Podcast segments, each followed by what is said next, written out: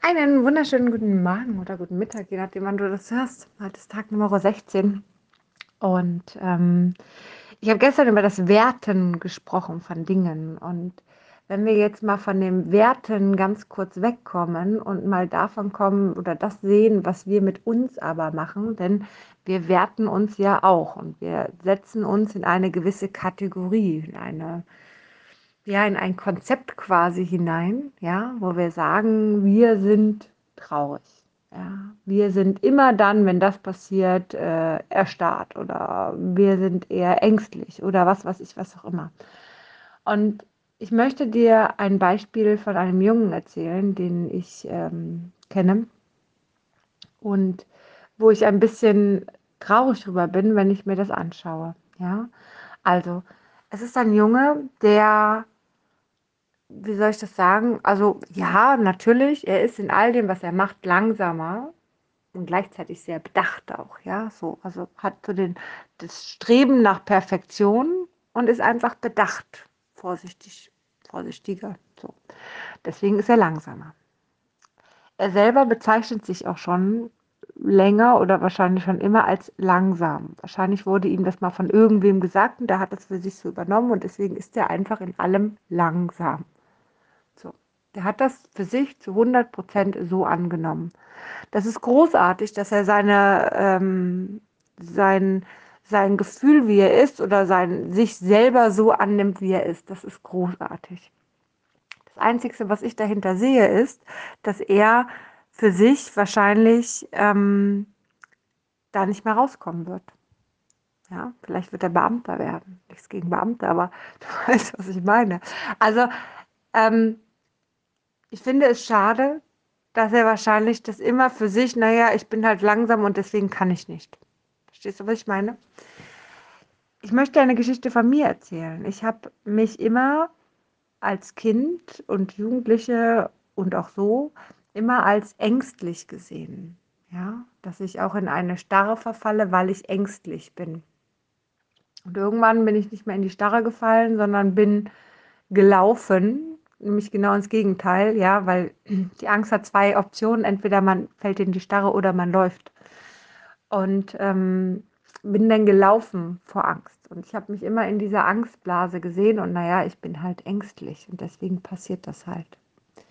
Jetzt ist mir aber in einem Prozess für mich aufgefallen, dass das gar nicht der Fall ist.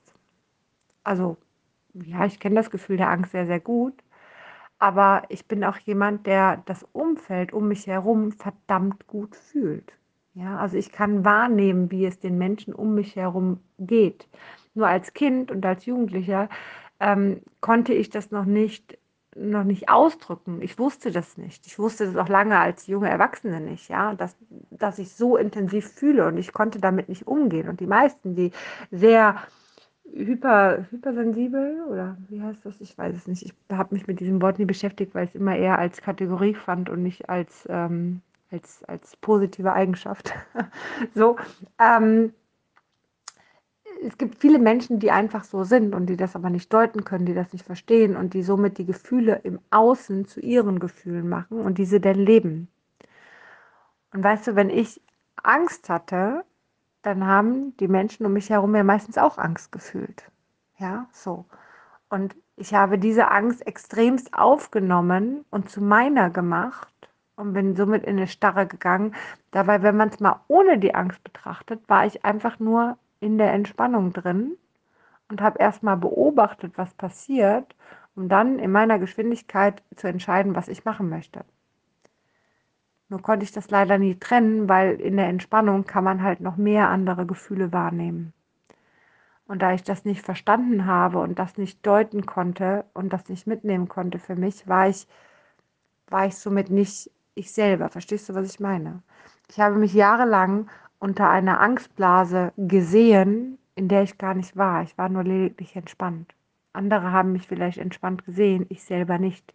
Das heißt, ich habe ein Leben lang geglaubt, oder an eine Lüge für mein Leben geglaubt und mich darin festgehalten, anstatt in meiner Freiheit und in meiner Entspanntheit zu leben. Und das ist das, was viele machen.